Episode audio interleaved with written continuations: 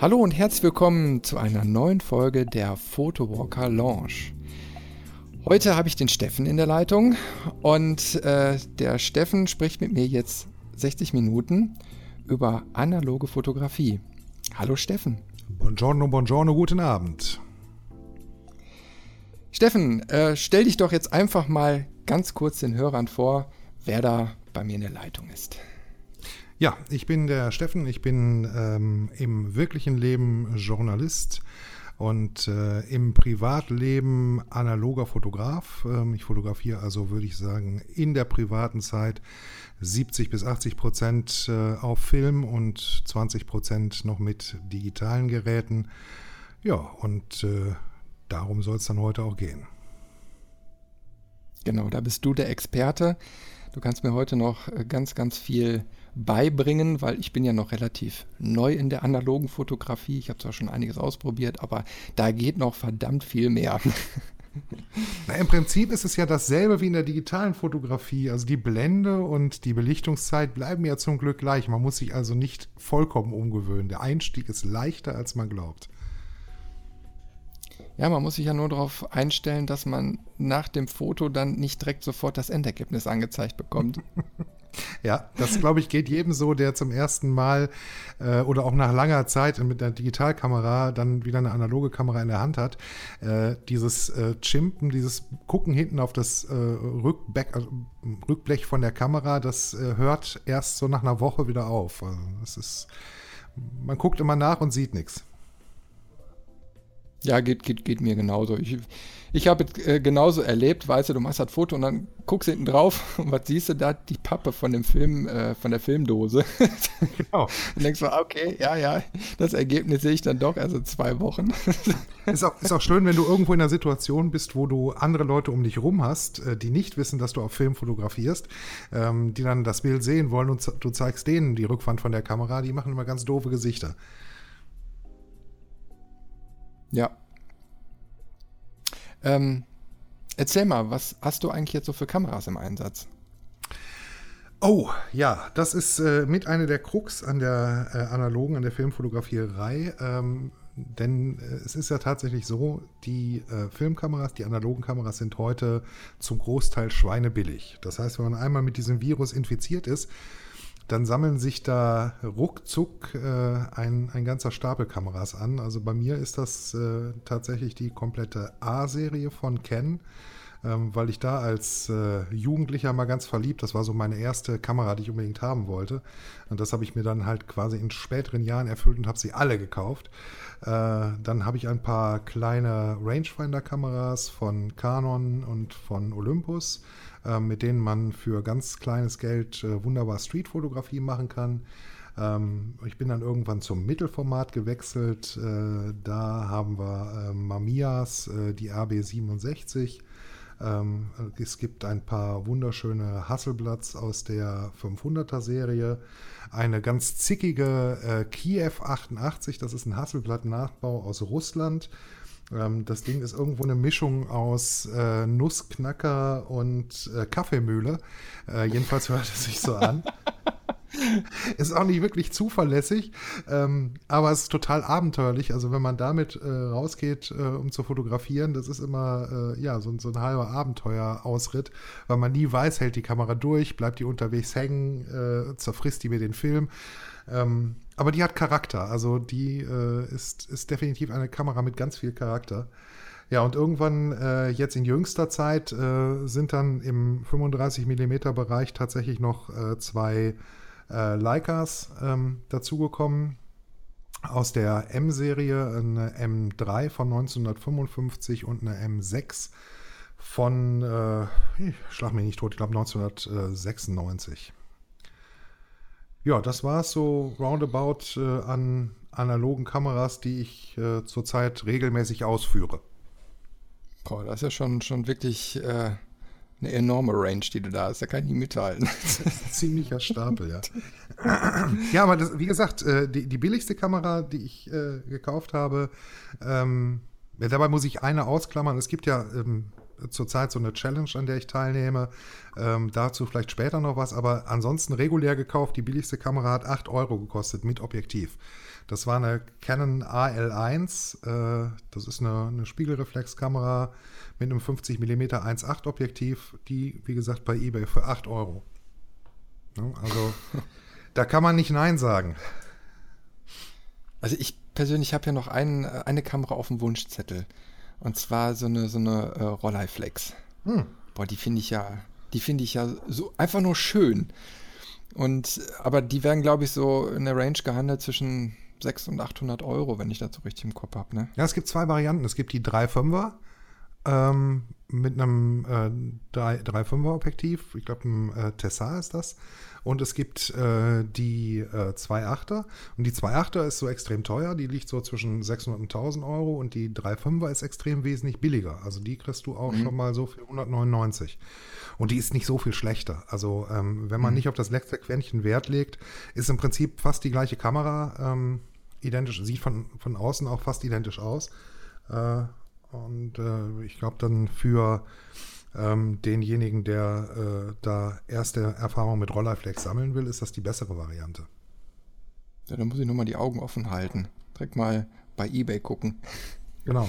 Nee, aber die finde ich äh, einfach, allein schon wenn sie in der Vitrine stehen würde, finde ich das einfach, einfach schön. Ja, das ist aber fui. Also Kameras gehören echt nicht in die Vitrine.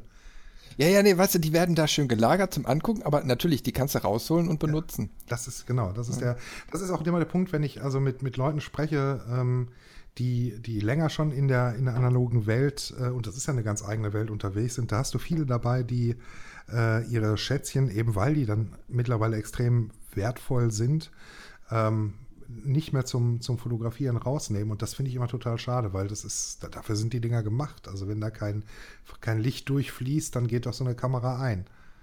Ja, das stimmt. Ja, ich habe, äh, wie gesagt, noch, noch so, eine, so eine alte Icarex äh, aus der Mitte der 60er. Die habe ich geschenkt bekommen. Und äh, die funktioniert zwar wohl noch, aber die ist jahrzehntelang nicht benutzt worden. Da kannst du dir ja vorstellen, die ist sehr verharzt und mhm. auch hier der, der Timer und so, äh, der wirkt sich da einen zurecht. Und da muss ich mal gucken, wie ich das ganze Ding wieder gängig kriege, äh, weil die soll auf jeden Fall wieder reaktiviert werden. Ein schöner Body, gefällt mir wirklich sehr gut. Ich glaube, das Schöne ist, ähm, dass man, ähm, gut, man muss, man muss sagen, äh, Filmfotografie, analoge Fotografie ist zeitaufwendiger. Ähm, und da spielt mit Sicherheit auch eine Rolle der Zustand von so Kameras und dass die gepflegt werden müssen, eben aufgrund der Tatsache, dass da sehr viel mechanisch dran ist. Ähm, und das wird aber auch zum Vorteil, indem man anfängt, irgendwann notgedrungen, weil sich eine Reparatur bei so einer Canon A-Serie-Kamera lohnt sich die Reparatur nicht. Also wenn ich die hm. wegbringe, egal was da dran ist, und wenn es nur ein, ein, dreckiger Batteriekontakt ist, es kostet mich auf jeden Fall mehr, als die Kamera neu zu kaufen. Ja, also neu mhm. gebraucht. Ähm, wenn ich also will, dass die Technik wieder funktioniert, muss ich zwangsläufig irgendwann die Zeit finden, mich daran zu setzen, den Scheiß selber machen. Ähm, Dadurch lernt man aber irrsinnig viel über ähm, Fotografie, über die Funktion, die dahinter steckt. Ähm, die, also ich werde nie die Erfahrung vergessen, die ich, nachdem ich das erste Mamiya-Objektiv, wo also der Verschluss auch im Objektiv ist, aufgemacht habe, um da die Blendenlamellen zu reinigen. Das hat mich zwar eine Woche lang bald an den, an den Nervenzusammenbruch gebracht, ähm, aber als es dann wieder zusammenmontiert war und funktionierte, war das zum einen ein Wahnsinnserfolgserlebnis und zum anderen hatte ich äh, ganz, ganz viel verstanden ähm, zum Thema fotografische Technik. Also zum Beispiel, ähm, warum ein ähm, Leaf Shutter, ein Lamellenverschluss, äh, andere Qualitäten bringt als ein Schlitzverschluss, wie der in normalen Kameras äh, hinten vor der Filmebene ist äh, wo die Unterschiede sind und warum so ein Lamellenverschluss, äh, zum Beispiel ein Zentralverschluss, äh, bis zu einer 500 Sekunde äh, Blitz synchronisieren kann und warum das mit dem Schlitzverschluss nicht funktioniert. Und das mhm. versteht man nur, wenn man mit der Technik tatsächlich mal ja, zu tun hat. Also das bringt echt was. Ja. Und wie hast du ja Wissen dazu angeeignet? Ja, äh, YouTube, Foren und äh, Try and Error. Ne? Ja, okay, das ist ja nicht ganz so teuer. Das stimmt, wenn man die Sachen dann teilweise für 8 Euro kriegt, dann kann man nochmal zwei Kameras durchschleißen. Richtig, ja. Bis man das zum Erfolgsergebnis kommt. Aber ich, ich habe da noch so Berührungsängste. Ne? Also ich habe die, die, ähm, ich habe noch eine Balda Rollbox von mhm. Ende der 30er Jahre sehr wahrscheinlich. Ähm, die habe ich mal komplett aufgemacht, aber da ist ja auch nichts großartig drin. Ja. Na, da ist dann irgendwie so ein, äh, so ein Federmechanismus für den Verschluss und äh, den, den, ich sag mal, da gibt es den Einsatz, wo der Rollfilm dann draufkommt. Äh, ja, und dann kannst du mit zwei Handgriffen das komplette Gehäuse irgendwie so aufmachen. Das ist nur so leicht geklammert, aber alles noch aus Metall. Mhm. Ähm, da ist also nichts drin und da kann man mal beherzt reingreifen und sich das Ganze anschauen. Das ist klar, so eine komplexe Spiegelreflexkamera, da hätte ich dann doch so ein bisschen Angst, dass ich das hinterher auseinanderbauen und nicht mehr zusammenkriege. Ja, man muss, mit, man muss im Prinzip mal mit dem Totalverlust rechnen, klar. Aber wie du schon gesagt hast, es ist tatsächlich bei den, bei den Preisen, ähm, kann man sich die eine oder andere Übung leisten. Man sollte vielleicht nicht unbedingt mit dem geerbten Liebhaberstück vom, vom Großvater anfangen. Äh, das wäre dann vielleicht die falsche Herangehensweise. Aber wenn man tatsächlich hingeht und sagt, so, ich kauf mir einfach mal für 5 Euro bei eBay eine teildefekte, äh, vollmechanische äh, Kamera aus DDR-Produktion. Ähm, da hat man eine Menge Bastelspaß, viel gelernt und wahrscheinlich nachher mit großer Wahrscheinlichkeit eine funktionierende Kamera in der Hand. Welche Erfahrung hast du so gemacht mit Werkzeug? Braucht man da irgendwie was Spezielles für oder braucht man nur dieses bekannte Uhrmacherwerkzeug? Hat bei mir am Anfang ausgereicht, ja. Ähm, ich habe dann irgendwann äh, angefangen, verschiedene Sachen zu recyceln, also zum Objektive auseinanderschrauben, so ein paar äh, Gummiflaschenverschlüsse, die also ursprünglich wohl mal aus irgendeiner Physiksammlung stammen. Äh, die kann man aber auch äh, für kleines Geld irgendwo kaufen. Ähm, da kann man sich einfach sukzessive rantasten und äh, ich glaube, äh, man kann eine Menge improvisieren. Ähm, das mhm. ist das mhm. Schöne auch an diesen, an diesen YouTube-Videos. Da findet man eigentlich immer Leute, die mit den unmöglichsten Dingen ähm, da Kameras und Objektive auseinandernehmen und reparieren. Ähm, einiges davon ist, äh, sag mal, grenzwertig. Also wenn dann jemand hingeht und sagt, ich äh, äh gehe nicht mit einem Feinöl in meine Kamera, sondern ich sprühe da einmal beherzt WD-40 rein. Ähm, das funktioniert, das funktioniert zwar für eine Zeit, äh, ist aber nicht von, von langfristigem Erfolg gekrönt. Also da muss man dann mit sich selber, es gibt da auch wieder die Puristen, die sagen, darf man gar nicht, und, äh, aber da mu muss man mit sich selber das ausmachen. Wenn die Kamera einen Fünfer gekostet hat und für mich nicht wahnsinnig viel bedeutet, äh, dann why not? Also, mein Gott, dann ist das durchaus ein, Priva äh, ein probates Mittel, so eine Kamera wieder gängig zu kriegen. Wenn ich damit nur ein bisschen spielen will und die danach irgendwie sowieso nicht weiterzählt, dann ist das vollkommen okay. Mhm. Ja, da wäre so die nächste Frage auch gewesen. Ich sag mal, welche Öle oder Fette oder so nutzt man dann da? Ich, ich habe da ja noch gar keine Ahnung von. Aber Säure, ähm, das ist dann immer so die Herausforderung, dass das Material auch nicht angegriffen wird. Ne? Das möchte man ja auch vermeiden. Wie gesagt, wenn es um was geht, dann säurefrei. Ähm, Nähmaschinenöl, Waffenöl ist da eine ganz gute Wahl. Ähm, dann ja, müssen Waffenöl ist doch klasse. Ne? Wenn, Waffenöl zum späteren Schießen. Ja. Ja, also ich will jetzt den Markennamen nicht nennen, aber es gibt da dieses Öl, äh, was mit B anfängt und mit Alistol aufhört. Äh, das kannst du ja sogar, kannst du sogar zur Wundbehandlung und zum äh, gegen Schluckauf und was weiß ich, wogegen das überall hilft. Funktioniert auch in der Kamera hervorragend. Also kann man auch Leder mit einschmieren, also so ein Allheilmittel. Ja, also für alles an der Kamera geeignet. Ja, absolut. Ähm, fotografierst du eigentlich auch ähm, so noch auf Polaroid oder Sofortbild? Ist das auch noch ein Thema für dich? Jein. Also ähm, diesen ganzen Instax-Kram, vor allen Dingen Instax Mini, mag ich gar nicht. Ähm, das ist mir einfach zu fipsig. Äh, die Impossible-Filme sind, ich finde toll, dass es die gibt. Ähm, die sind mir aber A zu teuer und B von der Qualität her noch nicht das, was sie eigentlich sein sollten. Also wer so ein ähm, Impossible-Film, ähm, ja, negativ kann man gar nicht sagen, ein Bild in der Hand gehabt hat, ähm, der wird verstehen, was ich meine. Also Polaroid war damals weiter. Ich habe eine ganze Zeit lang äh, Trennbild geschossen. Also äh, ich weiß nicht, ob das noch jemand kennt. Das waren im Prinzip zwei Lagen äh, Fotomaterial, die aufeinander gebappt waren und die dann nach dem Belichten nach circa einer Minute auseinandergezogen wurden. Dann hatte man auf der einen Seite das Positiv, auf der anderen Seite äh, ein Negativ, das man dann mit äh, Chlorbleich und was weiß ich was für Spielereien auch tatsächlich noch nutzbar machen konnte.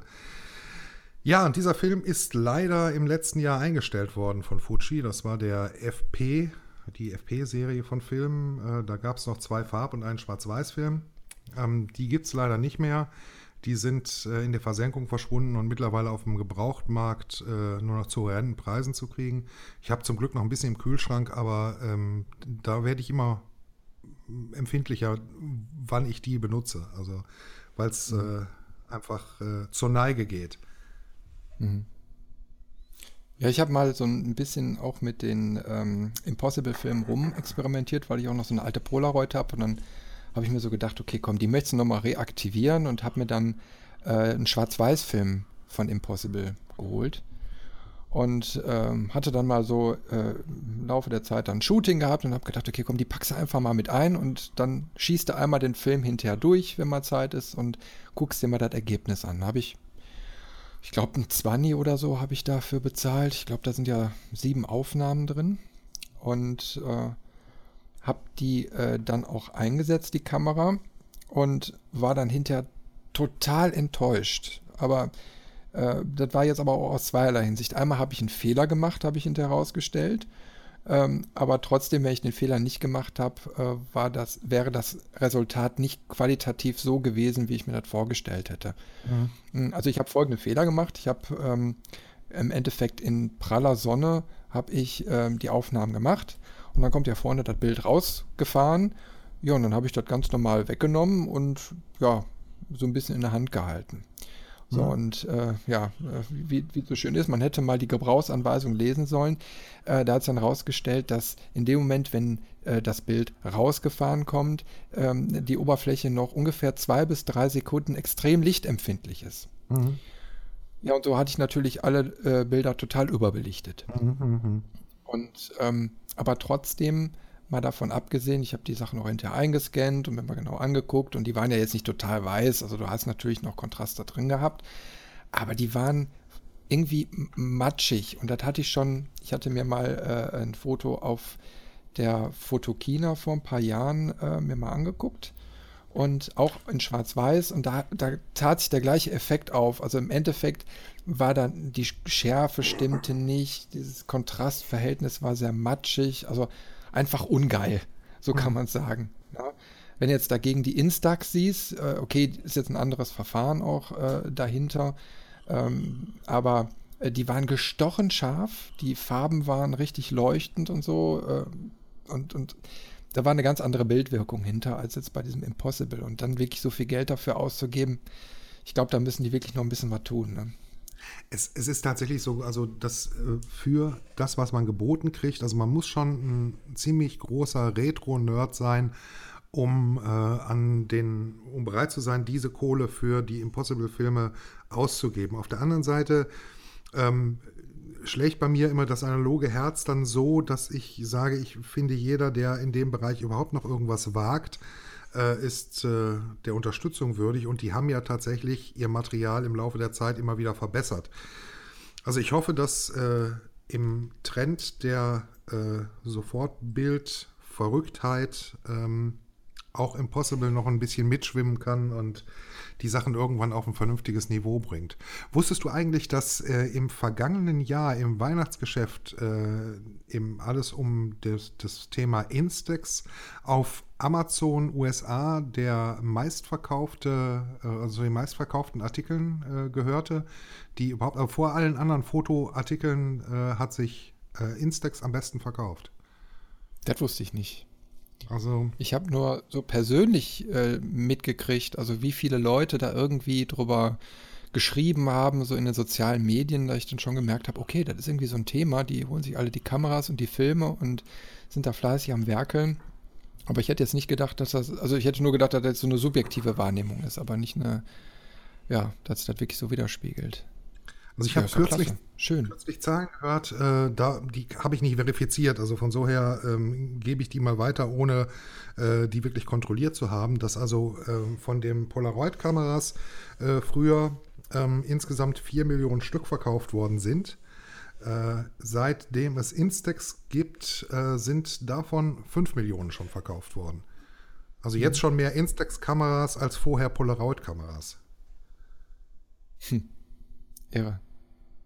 Also wie gesagt, mir, mir hat es so ein bisschen angetan. Also ich möchte auch mal äh, diesen, diesen ähm, Instax-Drucker mal ausprobieren und äh, mir auch mal so eine Kamera dann da holen. Äh, dann, ich habe ja noch diese äh, Fuji-Filmkameras, die äh, X20 und X30 und die wiederum kannst du auch irgendwie, glaube ich, direkt an den Drucker anschließen und äh, die auf Instax dann ausdrucken. Mhm. Es reizt mich einfach mal, so den Effekt dann zu sehen. Ne? Schon irgendwie eine coole Spielerei. Auf jeden Fall. Also da ähm, Sofortbild ist, ist definitiv was ähm, Cooles, was man irgendwo in der Tasche haben sollte. Ja, also, mhm.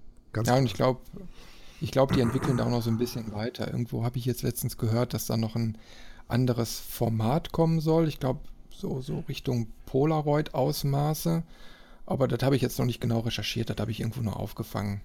Ja, ist also, richtig. Da bin ich also gespannt. Es soll, soll 4x5 wieder geben und äh, die wollen auch, da arbeiten aber sowohl das Impossible Project als auch ähm, die von New 55 äh, dran, den Packfilm tatsächlich wiederbeleben zu lassen. Also ich hoffe es. Ich hoffe es, äh, denn ich habe für die RB67 ein total faszinierendes Polaroid-Bag.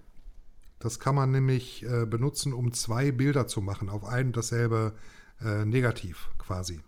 Mhm. Das heißt, du schiebst das einmal ganz nach links und belichtest dann die erste Hälfte des Polaroids und dann schiebst du es nach rechts und belichtest die zweite Hälfte. Du kannst also auf einem Foto entweder Dinge zusammenfassen, die zeitlich auseinander liegen oder eben, äh, ich sag mal, ein, ein, Pärchen in zwei verschiedenen Situationen aufnehmen, einmal sie, einmal ihn und du hast die beiden dann auf einem demselben Bild. Mhm. Also da lassen sich schon sehr spaßige Sachen mitmachen. Also wie, wie so eine Doppelbelichtung oder? Äh, nee, die sind nebeneinander. Also ähm, ich glaube, dass Ach so, äh, okay. äh, äh, ich denke mal, äh, eine sehr bekannte Anwendung davon sind diese typischen aus amerikanischen Filmen bekannten Verbrecherfotos, wo du die Leute mit so einem Kärtchen stehen siehst in Schwarz-Weiß, einmal von der Seite mhm. im Profil und einmal von vorne. Und das Ganze auf einem Bild. ja, das ist schon klasse. Und also da hast du dann so einen so so so ein, äh, Schieberegler, wo du das dann bewegst. Du schiebst das ganze Back hin und her, genau, und belichtest dann quasi eine Hälfte. Ah. Und das eben mit einer riesigen Mittelformatkamera. Also das, das hat schon was. Ja, das glaube ich. Siehst du, das sind so Sachen, die, die, die kenne ich noch gar nicht, habe ich, hab ich noch nie gesehen. Echt ja, da spannend. Kann ich nur, da kann ich nur empfehlen, da machen wir gleich ein bisschen Werbung, da kann ich wirklich nur empfehlen, mal äh, auf meinen äh, YouTube-Kanal zu gucken. Den findet man unter s.schüngel bei YouTube. Da gibt es auch ein Video zu RB67 und da wird auch dieses Back vorgestellt. Hm. Das nehmen wir auf jeden Fall in die Show Notes mit auf. Ja, sehr gut. Da könnt ihr mal reingucken. Ja, ähm, jetzt wäre mal so die Frage an, an sich, an analogen Filmmaterial. Hast du da eigentlich so besondere Lieblingsfilme, die du einsetzt? Ja, absolut. Ähm, da findet, glaube ich, auch jeder relativ schnell das Material, was ihm am besten gefällt. Ich finde, das ist das Geilste an der analogen Fotografie überhaupt, dass man mit jedem Film, den man einlegt, quasi einen neuen Sensor hat. Ähm, der ist nicht nur sauber, sondern der ist wirklich von seinem Charakter her unterschiedlich. Und äh, ich liebe für Farbfotografie in der Nacht den äh, Cinestill 800T. Das ist ein äh, eigentlicher äh, Kinofilm, Film, also auf dem Material werden Kinofilme gedreht, Hollywood-Blockbuster. Ähm, und der zeichnet sich durch ziemlich charaktervolle Farben und so Halos um Lichtquellen drumherum aus. Wenn man da im Netz mal sucht, äh, auf Flickr oder so, Cinestill äh, 800T, ähm, das ist schon ein, ein sehr, sehr, sehr genialer Film. Den nutze ich nachts, tagsüber äh, ganz gerne den Ektar 100. Das ist unter den ganzen analogen Filmen ähm, der modernste, der ist erst im Jahr 2008 vorgestellt worden. Äh, ist extrem feinkörnig, äh, ISO 100 und ähm, hat auch tolle Farben. Eignet sich nur nicht so doll für Porträts, weil er die Leute immer so ein bisschen schweinchenrosa macht. ähm, da würde ich dann eher zu einem äh, Portra 400 greifen. Das ist der frühere Lieblingsfilm aller Hochzeitsfotografen. Äh, wenn man den zwei Stufen überbelichtet, dann wird der wunderbar pastellig.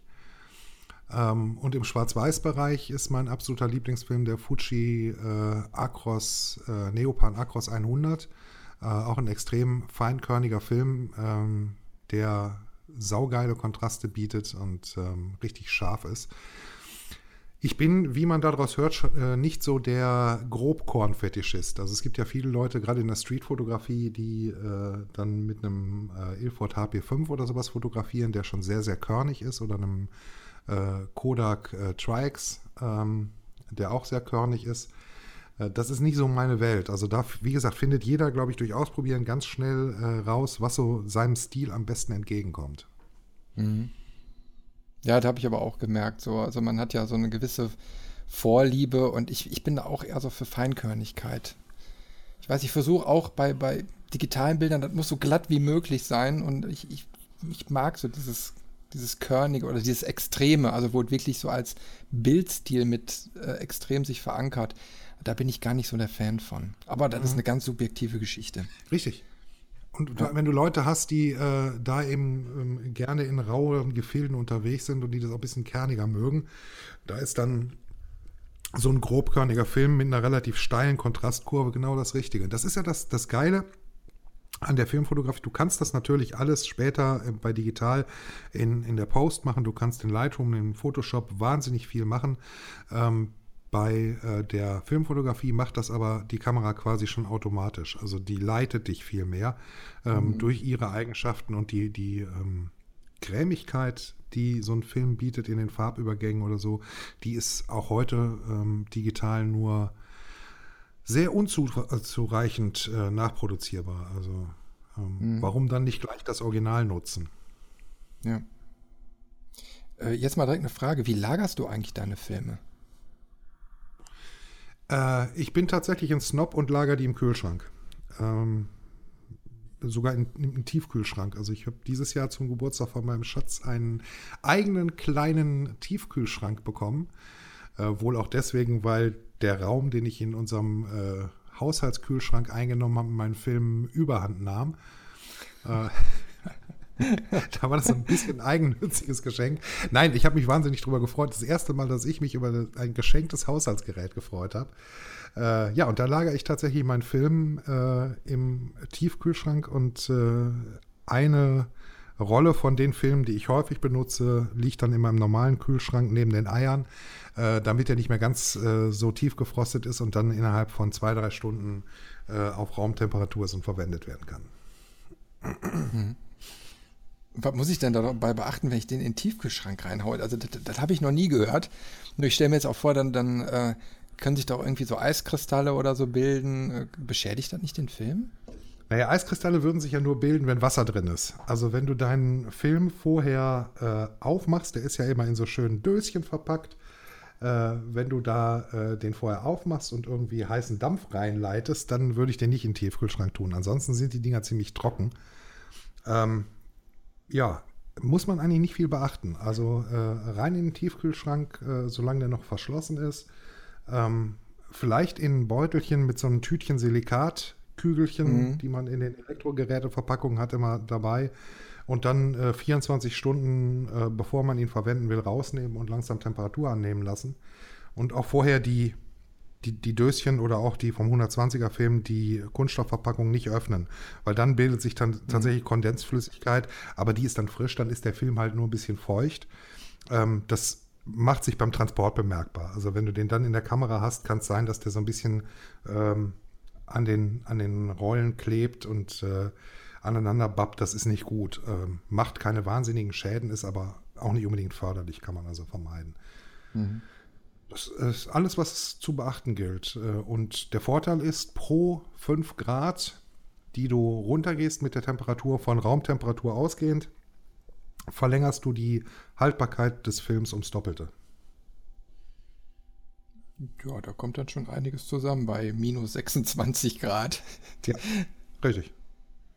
Also ich würde also sagen, äh, du kannst mit einem Tiefkühlschrank den Film locker über deine gesamte Lebensspanne lagern. Oh, das ist krass. Das hätte ich jetzt auch nicht gedacht. Ja, einfach mal ausprobieren, ne? Reinstecken und äh, gucken, ob danach noch alles so funktioniert, wie es soll. Nee, funktioniert. Also da, das wird seit äh, Jahrzehnten gemacht. Also das ist ja auch keine Idee, auf die ich gekommen bin, sondern äh, alle, die früher äh, professionell äh, mit Film fotografiert haben, haben das Zeug gekühlt gelagert. Ja, ich, ich kenne das nur eben mal mit dem Kühlschrank oder dass du auch so ein Fachgeschäft oder so reingehst und dann haben die in der Ecke einen Kühlschrank stehen, wo die Filme drin sind. Also alles schon gesehen. Aber Tiefkühlschrank war mir jetzt echt neu. Also schon echt interessant. Äh, wenn du äh, dann im nächsten Schritt jetzt entwickelst, du hast jetzt deine Fotos gemacht, gemacht. Mhm. Äh, entwickelst du jetzt selbst oder schickst du die irgendwo ein? Wie machst du das? Das kommt drauf an. Ähm, also im Normalfall ent ent entwickle ich äh, zumindest Schwarz-Weiß und normale Farbfilme zu Hause. Das Entwickeln von Farbfilmen ist relativ neu bei mir. Ähm, da habe ich jetzt so die ersten 20 durch. Schwarz-Weiß ist relativ simpel. Ähm, ne, da äh, kann man sich die entsprechenden Chemikalien bei den bekannten Versendern äh, kaufen und für relativ günstiges Geld dann zu Hause entwickeln. Ähm, das ist ein Prozess, der schnell erlernbar ist. Also ich glaube, es geht wesentlich schneller zu lernen, wie man Film entwickelt, als zu lernen, wie man fotografiert. Ähm, bei Farbfilmen ist das ein bisschen kritischer, weil der sehr temperaturempfindlich ist in der Entwicklung. Also normalerweise entwickelst du Farbfilme bei äh, 38,2 Grad und hast eine äh, Spannbreite an Temperaturvarianz, äh, die du haben kannst von plus minus 0,2 Grad. Das ist also im Privathaushalt, äh, selbst mit Wasserbädern, kaum vernünftig ähm, hinzukriegen. Jetzt gibt es aber seit, lass mich nicht lügen, ich würde mal sagen, seit einem Jahr äh, gibt es von Digibase ein vorgemischtes Fertigkit, das also irgendwie 19 Euro kostet. Damit kannst du 15 Filme entwickeln. Ähm, bist also dann bei 1 Euro 20 pro Film in Entwicklungskosten. Und das funktioniert bei Raumtemperatur. Also bei 20 Grad dauert dann ein bisschen länger. Statt drei Minuten äh, im Entwicklungsbad musste halt 13 Minuten äh, im Entwicklungsbad bleiben. Mhm. Aber du kannst es bei Raumtemperatur machen. Ähm, ist total unspektakulär und äh, eigentlich sogar noch simpler als äh, Schwarz-Weiß-Film, ähm, wenn man es einmal äh, richtig geschnallt hat, weil es für jeden Schwarz-Weiß-Film Entwickler äh, quasi eigene Zeiten gibt. Ähm, bei Farbfilmen sind das immer diese 10 oder 13 Minuten, je nach Temperatur. Ähm, und äh, da muss man also nicht lange überlegen, sondern kann auch verschiedene Filme, also ein äh, ein Ektar zusammen mit einem Kodak Farbwelt äh, in derselben Dose zusammenschmeißen und mal eben durchentwickeln. Ähm, das ist da total unproblematisch. Ja, dann äh, werden die entwickelt und dann an einem möglichst staubfreien äh, Ort zu Hause getrocknet. Ähm, und dann hat man innerhalb von, ich sag mal, einer Stunde äh, seine Ergebnisse. Also ist auch nicht wesentlich langsamer, als wenn man nach Hause kommt und die äh, Bilder von der Speicherkarte lädt. Gott, das ist doch ein relativ überschaubarer Ablauf. Absolut. also, also ich sag mal, ich, ich war bis jetzt immer so ein bisschen eingeschüchtert, äh, wenn ich mir da so, so Sachen durchgelesen habe über die Eigenentwicklung, dass immer die, die Rede von diesen Rezepten war, die du ja gerade angesprochen hast. Ne? Mhm. Und ähm, da war ich dann doch relativ schnell so überfordert und habe so gedacht, okay, mein Gott, was soll ich denn jetzt überhaupt als allererstes nehmen? Ne? Jetzt habe ich da was von, von fünf, sechs Rezepten gelesen und dann gibt es irgendwo eine Rezeptdatenbank über ein paar hundert Stück und dann ist man so direkt überfordert und weiß gar nicht, was muss ich denn jetzt machen, weil man möchte ja auch ein Erfolgserlebnis haben. Man möchte ja nicht direkt beim ersten Mal alles falsch machen. Und, ja, aber das, ähm, ich, ich sag mal, da kannst du ja auf Nummer sicher gehen, denn äh, diese Rezepte, die haben natürlich nur nachher den, den äh, Hintergedanken, dass man noch so die letzte Nuance an Graustufen aus so einem Film rausholen will. Ähm, also ich sag mal, wenn man es wirklich ganz einfach haben möchte, ähm, egal welcher Schwarz-Weiß-Film, ähm, kauft man sich eine Flasche Rodinal. Das ist einer der ältesten Entwickler, die es gibt. Ähm, der ist zudem auch noch ewig haltbar. Also die meisten Entwickler, so nach einem Jahr sind die um. Rodinal kannst du auch 50 Jahre irgendwo ins Regal stellen, also wenn du wirklich nur selten entwickelst. Also eine Flasche Rodinal. Dann kaufst du dir eine Entwicklungsdose, so Pi mal Daumen 20 Euro. Dann tust du den Film im Dunkeln in diese Entwicklungsdose rein, machst eine Mischung von 1 zu 100 Wasser und Rodinal, Temperatur, scheißegal, ähm, füllst das beides in die Entwicklungsdose rein, ähm, schüttelst das, also kippst das langsam für 30 Sekunden, lässt das eine halbe Stunde stehen, drehst das einmal um, lässt das nochmal eine halbe Stunde stehen und dann ist dein Film entwickelt. Ja, das wäre einfach. so einfach, ist, so einfach ist Standentwicklung. Und das ist auch das empfohlene Rezept für ähm, Filmfunde. Also wenn du irgendwo auf dem Trödelmarkt eine Kamera findest, wo noch ein Film drin ist, ein Schwarz-Weiß-Film, funktioniert auch mit, mit Farbfilm, aber das ist ein anderes Thema, dann schmeißt du den in so eine Rodinalentwicklungsbrühe rein, lässt den eine Stunde darin rumeideln und äh, danach, gut, fixieren muss man den auch noch, das, äh, ne, aber das ist auch nochmal fünf Minuten den Fixierer, immer schön wenden. Ähm, und dann bist du durch. Also das gibt immer ein Ergebnis. Es ist vielleicht nicht das optimalste Ergebnis, was man aus dem Film rausholen könnte, im Sinne von Dichte oder Graustufen oder ähm, ausgefressenen Lichtern, aber du kriegst ein verwendbares, scannbares, vernünftig aussehendes Negativ. Mhm. Garantiert und verbrieft. Ja, und von da aus kannst du dann ausgehen und kannst sagen, so, jetzt äh, gucke ich mal für meinen Film XY, was ist da ein besser geeigneter Entwickler, weil er eben die Feinkörnigkeit betont oder weil er den Kontrast betont, was man halt haben will. Ne? Äh, und dann kann man sich in diesen zehntausenden Rezepten, die es da gibt, verlieren. Aber es wäre, glaube ich, falsch, von der Seite aus das Pferd aufzuziehen. Also da wird man wirklich wahnsinnig, wenn du dann äh, ohne Ahnung, äh, was, was will ich denn jetzt, über was soll ich denn? Nee, das kann ich nachvollziehen.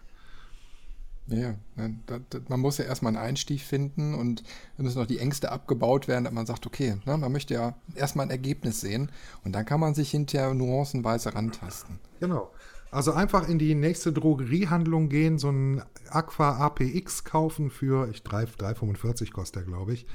Äh, wenn man es noch billiger haben will, Fomapan 100 oder 200 kosten im Versand 3,20 äh, eine Flasche Rodinal dürfte unter einen Zehner zu kriegen sein. Ja, und dann ab dafür. Jo. Wenn du jetzt entwickelt hast, äh, was ist jetzt bei dir der nächste Schritt? Freuen. Äh, freuen. nee, aber äh, wie gehst du dann vom weiteren Workflow äh, dann, dann vor? Printest ja, du viel oder, oder, oder ähm, äh, die, bearbeitest du erstmal digital nach?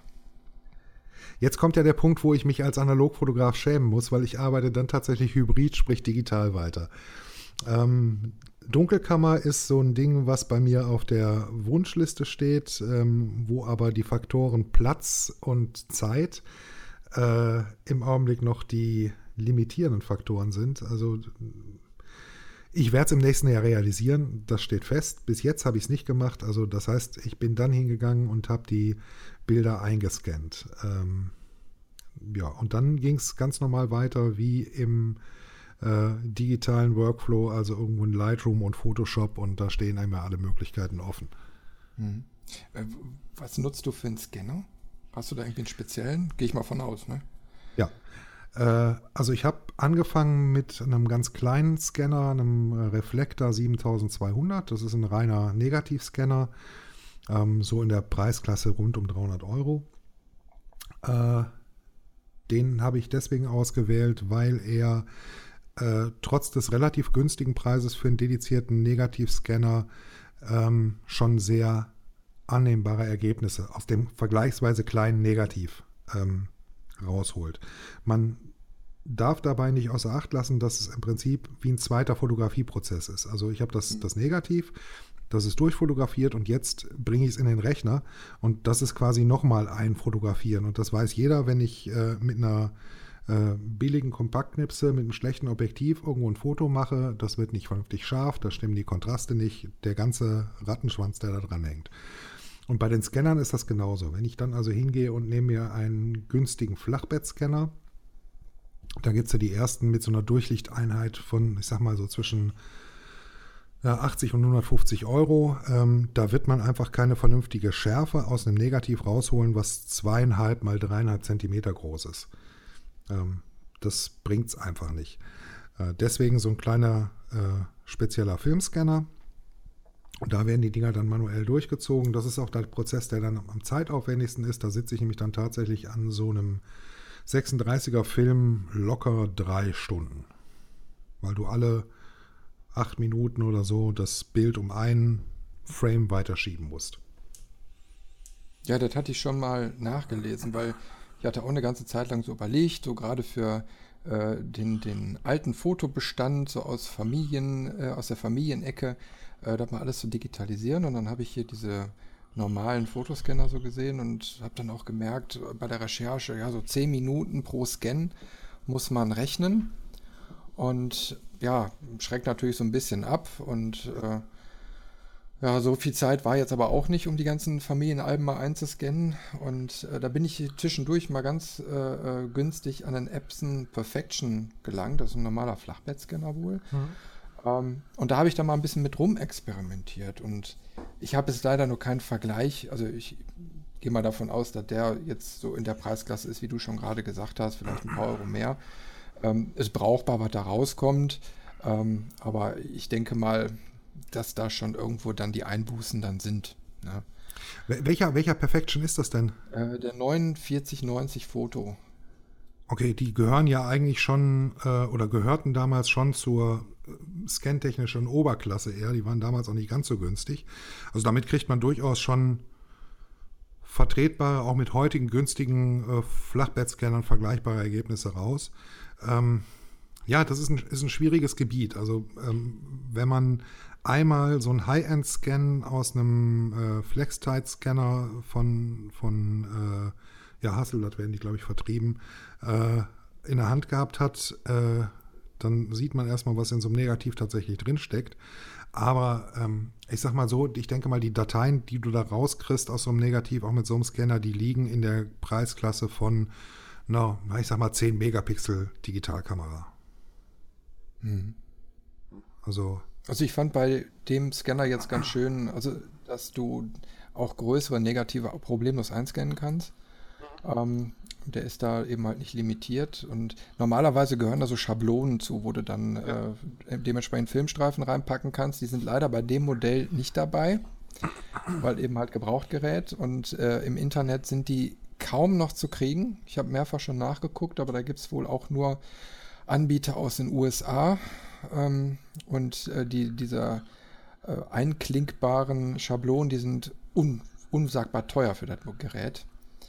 Ähm, naja, und da scheut man sich dann doch erstmal so zu gucken, okay, da bestelle ich jetzt mal für 50, 60, 70 Euro und noch mehr, äh, nur für so ein Plastikteil. Ne? Dann habe ich erstmal ja, die Sachen erstmal plan so draufgelegt und geguckt, was dabei rumkommt. Und war, war, auf jeden Fall schon mal schön. Kann man auf jeden Fall mitarbeiten. Die, die Krux an der Sache ist äh, die Tatsache, äh, dass die Scanner ähm, Festfokus-Scanner sind. Das heißt also, in dem Moment, wo du das Negativ auf das Glas direkt legst, ähm, rechnet er, dadurch, dass er eigentlich mit diesem Rahmenhalter arbeiten wollen würde, damit, dass das ein bisschen weiter oben ist. Von so her wird die Schärfe nicht mhm. stimmen. Also wenn du da eine Glasplatte drunter legst oder sowas, ähm, könntest du schon bessere Ergebnisse haben. Da muss man aber basteln. Das ist wie vieles in der Analogfotografie Bastel. Äh, muss Sache. ich mal probieren. Das ist mir jetzt auch gar nicht so aufgefallen, aber bei meinen Test-Scans äh, waren sowieso sehr viele Unschärfen drin. äh, aber klar, das, da habe ich nämlich auch überlegt, so, ne, weil es gibt ja Scanner, die durchaus äh, den Fokus dann versetzen können. Ja, genau. Und da, da habe ich dann auch gedacht, okay, wenn du zum Beispiel Dias einscannen möchtest, die sind ja, weiß ich nicht, ein, anderthalb Millimeter oder so, ich weiß nicht, wie dick der Rahmen da ist, etwas höher gelegen und da muss das ja schon irgendwie passen. Ne? Also der Scanner, den ich fürs Mittelformat nutze, das ist ein Epson äh, V800. Der hat äh, eben auch solche Maskenrahmen dabei und die haben verstellbare Füßchen. Das heißt, die kann ich also im Bereich von drei Millimetern Höhe auf, ich glaube, sieben Stufen verstellen. Und ich habe tatsächlich einen Tag äh, damit verbracht, halt verschiedene Tests zu machen, um rauszufinden, welche Füßcheneinstellung die ideale ist. Und den äh, Schärfeunterschied, den merkt man schon deutlich. Also da würde ich ähm, mhm. vielleicht äh, dem Scanner zuliebe und deinen Ergebnissen zuliebe schon die Arbeit investieren und mal zu gucken, ob du da äh, ein paar Millimeter Luft zwischen Negativ und Glasplatte bringen kannst. Also wieder eine kleine Baustelle, die man sich erarbeiten muss. Ja. Dafür macht man das Echt Ganze. Spannend. Wenn man es einfach haben wollte, würde man digital fotografieren. Ja, okay, da wäre jetzt der nächste Schritt. Also den machst du dir einfacher, weil du dann äh, in die digitale Bildbearbeitung gehst. Mhm. Da schmeißt du dann Lightroom oder Photoshop direkt an und äh, da wird der Rest dann gemacht? Oder wie, oder genau. wie setzt er um? Da, da geht der, äh, wird der ganze Rest gemacht.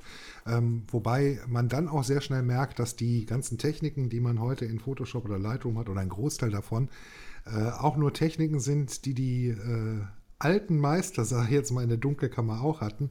Also das äh, nachträgliche äh, Kontrast steigern, das Nachbelichten, das Abdunkeln von Stellen. Ähm, das wurde auch damals schon ganz exzessiv gemacht. Ist natürlich heute in ähm, Photoshop etwas leichter. Aber es kommt natürlich auch der Punkt dazu, dass man aufgrund der Fülle der Möglichkeiten sich, sich viel schneller verzettelt. Ähm, ich bin trotzdem ein, äh, ein Kind moderner Zeiten. Äh, und aus dem Grund würde ich, glaube ich, ähm, die Chance digitaler Nachbearbeitung äh, gar nicht missen wollen. Ich glaube, ich werde auch in Zukunft, wenn ich dann mal eine Dunkelkammer habe und dann auch äh, da printen kann, trotzdem mir bei jedem Bild überlegen, werde ich das jetzt digital weiter bearbeiten oder werde ich es analog weiter bearbeiten und einfach genau wie ich es beim Fotografieren auch mache, zum passenden Bild oder zur passenden Bildidee das richtige Werkzeug wählen. Bei Lightroom ähm, setzt du da auch Presets ein oder bist, machst du das immer individuell vom Motiv abhängig? Na, ganz wenig. Also Presets ähm, machen, glaube ich, beim äh, gescannten Bild wenig Sinn. Ähm, ich versuche mal das so zu erklären, dass ich ja schon beim Scannen äh, habe ich ja schon die Möglichkeit, gewisse äh, Justierungen vorzunehmen. Das heißt, den grundsätzlichen Bildlook bestimme ich eigentlich in dem Moment, wo der, ähm, wo, wo, ich den Film wähle. Ähm, wenn ich jetzt einen Ektar nehme, dann hatte ich die, die Idee, diesen Filmlook zu kriegen. Ähm, schon vorher im Kopf und äh, wenn ich das dann scanne, kommt quasi das Ergebnis, was mir heute ein Preset bei Lightroom äh, liefern würde. Damit fange ich ja quasi erst schon an. Ähm. Und dann geht es eigentlich in Lightroom, in Photoshop nur noch um ähm, Detailbearbeitung, also bestimmte Stellen im Bild heller oder dunkler zu machen, die ein oder andere Farbe ein bisschen raus oder reinzudrehen. Ähm, aber im Prinzip bringt mir der, der, Film ja schon den Look mit. Und wenn ich jetzt Presets darüber bügeln würde, ähm, das wird das Ganze so ein bisschen ad absurdum führen, weil ich ähm, verstehst du, was ich meine? Also ja, dann hinzugehen und zu sagen, ich will, dass äh, ein Bild, was ich auf Ekta gemacht habe, nachher ein bisschen so aussieht wie Portra äh, 400 oder ein Fuji Pro H400, äh, dann hätte ich gleich am Anfang besser den Film genommen. Ne? Also ja, das habe ich mir nämlich auch gedacht, wo ich äh, letztens irgendwo mal so ein Preset-Paket gesehen habe von irgendeinem Anbieter. Und da sind äh, jede Menge Filmtypen eben halt drin, also dass man diesen Look irgendwie annähernd äh, rekonstruieren kann. Und da habe ich mir dann auch so gedacht, okay, normalerweise wäre das ja zumindest jetzt vom Analogen her gedacht äh, völliger Quatsch. Na, wenn ich dann quasi erst in dem Moment, wenn ich es in Lightroom drin habe, dann nochmal sage, ich switch jetzt komplett. Anders ist es natürlich, wenn man jetzt einfach versucht, ein digitales Bild so einem Look zu verpassen. Aber meistens habe ich da eher schlechte Erfahrungen mitgemacht, weil du hast ja auch keine Referenz. Du weißt ja trotzdem nicht, ob das dann aussieht wie ein, keine Ahnung, äh, Porter 400 oder so, ähm, wenn du eben halt keine Referenzen dazu hast. Ja, und auf dem Bildschirm ist es, denke ich mal, sowieso sehr, sehr schlecht nachvollziehbar. Aber die nehmen Richtig. da ganz viel Geld für. Deswegen. Da muss man natürlich dann noch abwägen, ob man die Kohle dafür ausgeben möchte, nur um so eine Art Look-Paket dann da zu bekommen. Ne? Na, es ist, es ist ja legitim. Also wenn ich, wenn ich jetzt Hochzeitsfotograf wäre, ähm, dann würde ich vermutlich, auch wenn ich beides anbieten würde, würde ich nicht hingehen und würde sagen, ich fotografiere so eine ganze Hochzeit, wo heute, äh, weiß nicht, 400 Bilder erwartet werden, nachher auf Film. Das würde ich vielleicht für ein kleines gesondertes Paket anbieten, aber nicht um grundsätzlich Arbeit zu machen. Ich würde auch nie im Job, wo ich eine Reportage fotografiere, ähm, auf die Idee kommen, äh, äh, das will ich jetzt auf, auf, auf Film fotografieren. Also das ist, äh, ist für mich einfach sind das kein Entweder-Oder, sondern das sind verschiedene Werkzeuge für verschiedene Aufgaben. Ähm, wenn ich absolut exakte Farben, absolute Detailtreue bis auf die Pixelebene will, dann nehme ich eine digitale Mittelformatkamera im Studio und fotografiere das damit. Da kann ich alles kalibrieren und habe einen Workflow, der von, von A bis Z äh, durchgetaktet ist, wo alles stimmig ist. Ähm, wenn ich ein bisschen kreative Varianz will, wenn ich äh, einen gewissen, eine gewisse Cremigkeit will, wenn ich einen gewissen Look will, äh, dann entscheide ich mich für äh, die analoge Fotografie, für die Filmfotografie. Mhm. Das sind zwei verschiedene Wege, die ich gehen kann und äh, der eine ist für das eine ideal, der andere ist für das andere ideal.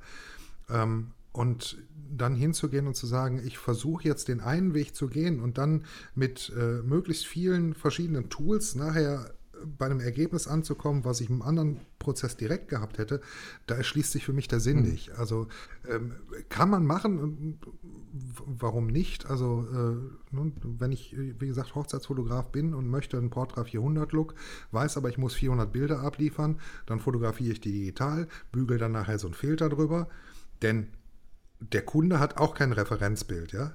Mhm. Ähm, der kriegt nachher die Bilder und die haben eine schöne pastellige Cremigkeit, die haben die richtigen Flares, die man heute haben will. Äh, das ist ja auch eine, eine Sache von Sehgewohnheiten und was der Kunde erwartet.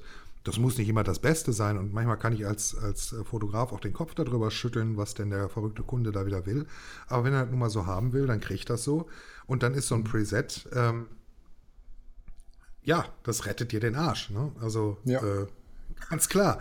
Ich möchte nicht 400 Bilder äh, per Hand bearbeiten müssen. Das, äh, da würde ich schier wahnsinnig werden. Dann haben wir wieder ein Pro für die Presets gefunden. du, es, gibt, es gibt für, jeden, für jedes äh, äh Werkzeug äh, gibt, es, gibt es eine Berechtigung. Ne? Also äh, das, das okay, ist. Sehe ich das ja auch. Ich sag mal, eigentlich ist ja alles erlaubt in der Fotografie. Man kann sich da kreativ austoben und man kann seinen digitalen Workflow gestalten, wie man möchte. Man kann auch einfach mal irgendwelche Funktionen von Photoshop nutzen, die, die vielleicht nicht überall beschrieben sind, aber es gibt ja auch so Lookups und so, so Voreinstellungen, die man einfach mal was Bild jagen kann. Äh, da kommen ja auch interessante Effekte bei rum. Und wenn man dann für sich entscheidet, okay, der Look gefällt mir, das ist doch schön, dann bin ich doch genau da angelangt, wo ich angelangen wollte. Dann ich habe ein schönes Bild produziert. Der Weg ist ja erstmal egal. Und so kommen ja auch viele Leute tatsächlich zur analogen Fotografie zurück oder das erste Mal dahin.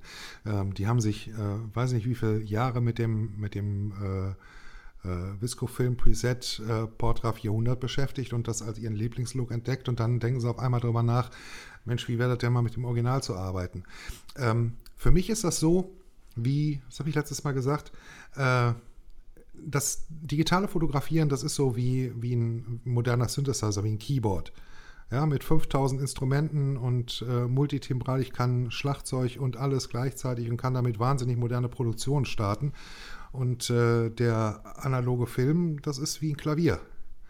Mhm. Ja, es wird keiner auf die Idee kommen, dem Klavier oder dem, dem Keyboard die Existenzberechtigung abzusprechen, sondern es ist vollkommen klar, dass, ne, also wenn ich äh, einen Chopin äh, auf einem Konzert, auf einer Konzertbühne spiele, dann laufe ich da nicht mit dem Keyboard auf. Und wenn ich eine Techno-Nummer produzieren will, dann lasse ich das Klavier zu Hause.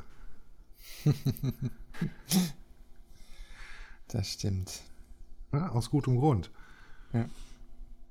Das, das analoge Fotografieren ist ja auch ein ganz anderer Zusatzaspekt. Äh, es braucht mehr Zeit, aber es ist haptischer.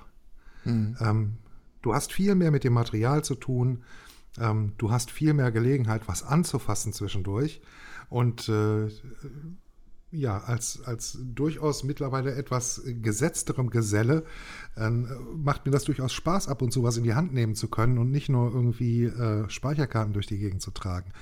Ähm, ich mag ja, den Geruch von, von, der, von der Entwicklerchemie in der, in der Dunkelkammer. Ich mag das, den Film anzufassen und damit den Händen im Wasser rumzupanschen. Ähm, das ist ein Moment, der, der Ruhe, der Entspannung. Äh, es ist ja schließlich eine Freizeitbeschäftigung, darf man nicht vergessen. Also da möchte ich was tun, was mir gefällt. Ja, das, höre ich aber auch von anderen. Ich sag mal, dass man über den Weg einfach die Fotografie nochmal ganz anders fassen kann. Weil ja.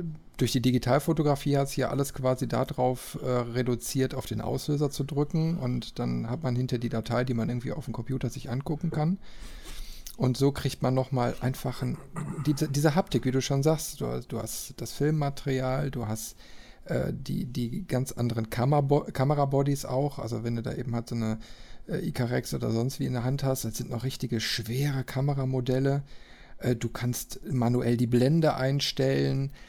Ja, das ist nochmal eine ganz andere Herangehensweise und Herausforderung, als es eben halt mittlerweile üblich ist. Und ich glaube, deswegen mhm. sind auch so viele auf der Suche danach oder machen einfach den Versuch, ähm, da mal in die Richtung äh, die Finger auszustrecken. Richtig. Und das, das spricht dem anderen, also es, es gibt die Leute, das weiß ich auch, die ähm, dann das Digitale verteufeln und sagen, darf man nicht. Und ich sehe es ganz anders. Es, es gibt für alles eine Berechtigung, selbst für Spray and Pray. Also heute Kameras, die, weiß nicht, die neuen Fujis, die machen 60 äh, äh, Bilder in der Sekunde. Ähm, ich möchte mit einer äh, Icarex keine Sportveranstaltung fotografieren müssen.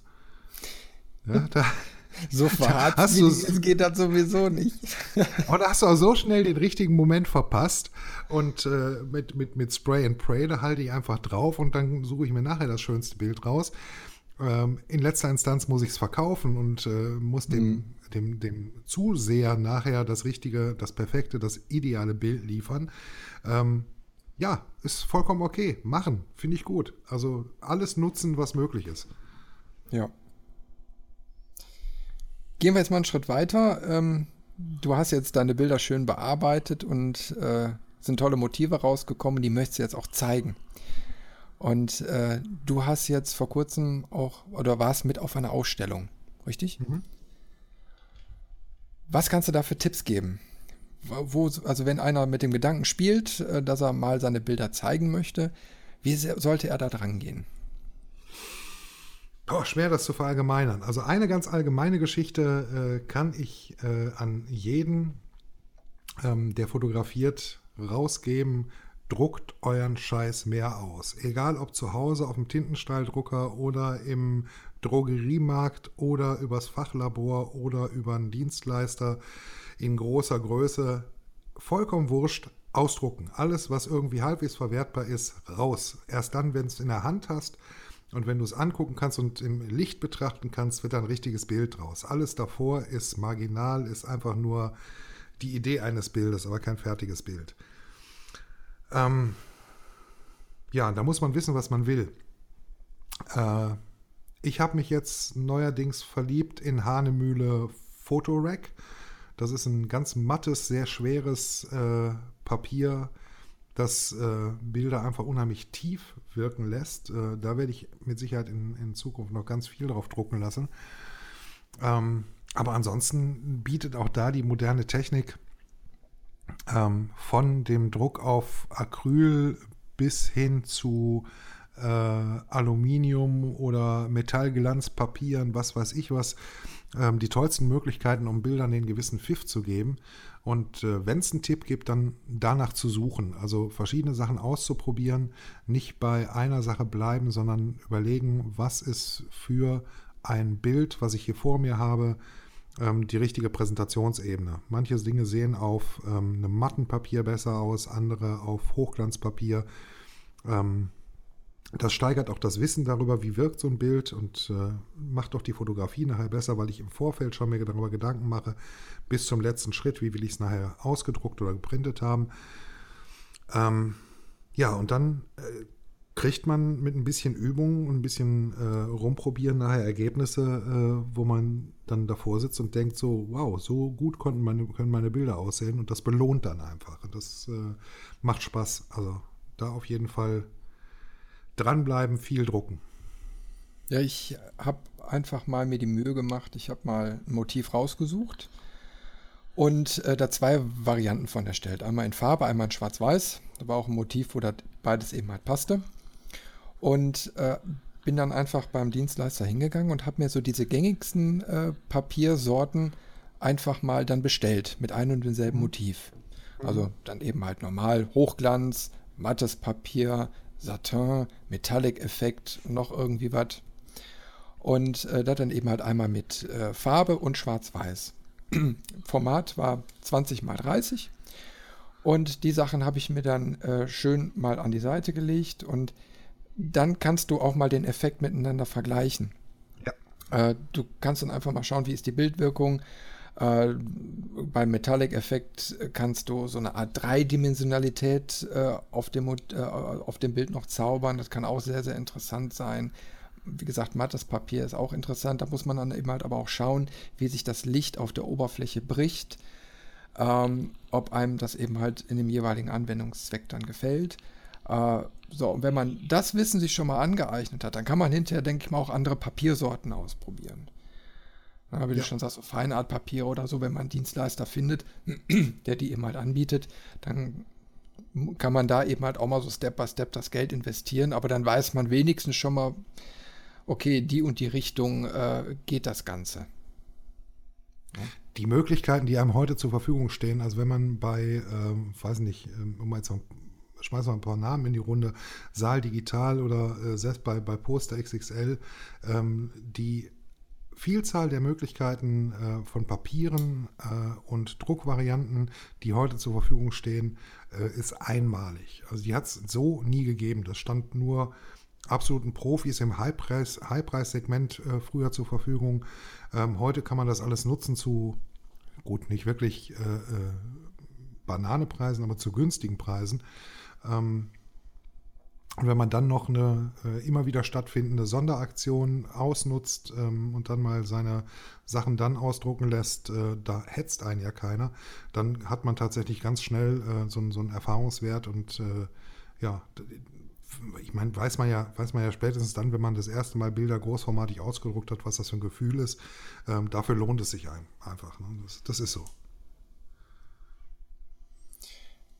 Was würdest du sagen, wenn man jetzt vor der Entscheidung steht, ähm, wie man das Bild bestellen soll? Mit Rahmen, ohne Rahmen, Größe?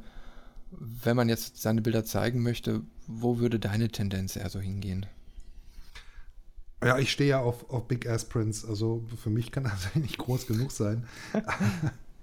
ja, nee, äh, also ich, ich würde sagen, ähm, ist ja schwer abhängig davon, was will ich. Also wenn ich es nur zeigen will, äh, dann muss ich es auch transportieren. Wenn ich dann so ein äh, 1,80 Meter mal äh, 1,20 Meter Monster äh, mir ausdrucken lasse, dann schleppt das mal zu jeder Party mit. Wird aber ein echtes Problem. Ähm, wenn ich, ich muss es auch irgendwo aufhängen. Also ähm, bei mir ist so, die, die in der Wohnung hängen, die Bilder sind zum größten Teil, äh, ich sag mal, so ein Meter Breite auf äh, ja, dann 80 Zentimeter äh, Höhe vom Rahmen her und dann das Bild entsprechend kleiner. Ähm, das ist so das, das häufigste Format, was bei mir so rumhängt.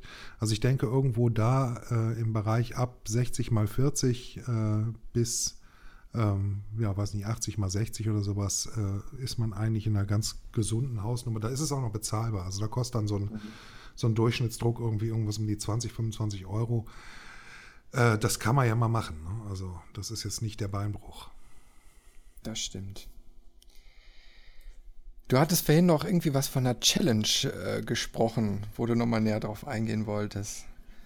Stimmt. Ja, was ja, das ist genau. Das ist, äh, auf dem, auf dem YouTube-Channel habe ich ein paar äh, befreundete äh, Kanäle, die sich auch mit äh, Filmfotografie beschäftigen, äh, dazu angestachelt, um einfach mal zu beweisen, dass man wirklich für ganz kleines Geld in die Filmfotografie einsteigen kann. Ähm, zu folgenden Regeln eine Challenge äh, zu machen. Man muss für 25 Euro äh, die Kamera kaufen, das Objektiv kaufen, einen Film kaufen, den Film äh, entwickeln lassen und entweder Scans oder Abzüge präsentieren können. Also für 25 Euro von A bis Z. Klasse. Und äh, da die Leute, die da mitmachen, äh, äh, als da wären der äh, Lomtro, der Herr Dennis 18 und der Kollege von, äh, jetzt muss ich auf den Namen aufpassen, dass ich den richtig hinkriege, äh, Flanell, Kameras und Film. Heißt tatsächlich so. ähm, und ich vertue mich jedes Mal mit der Reihenfolge. Also Flanell, Kameras und Film, ähm, die drei plus mir, wir haben alle komplett verschiedene Herangehensweisen an das Thema äh, analoge Fotografie. Da ist der Lomtro, der, wie der Name schon sagt, eher im Bereich der Lomografie unterwegs ist. Äh, der Dennis 18 ist jemand, der ein Buch geschrieben hat über Toy Cameras, äh, der also mit äh, den absurdesten Kameramodellen aus Plastik ständig auftaucht äh, und damit Bilder macht. Und der äh, Herr Flanell äh, Film und Kameras, nee, Kameras und Film, der äh, sehr aus der Retro-Ecke kommt, also alles, was so, äh, äh ja, weiß nicht, 50er, 60er Jahre ist, äh, ist bei ihm da ganz gut aufgehoben. und bei mir ist es eher so der, ähm, der, der Feinart-Gedanke, der dahinter steckt, der es motiviert. Also wir vier haben alle vollkommen unterschiedliche Herangehensweisen, müssen aber alle für 25 Euro zum Ergebnis kommen.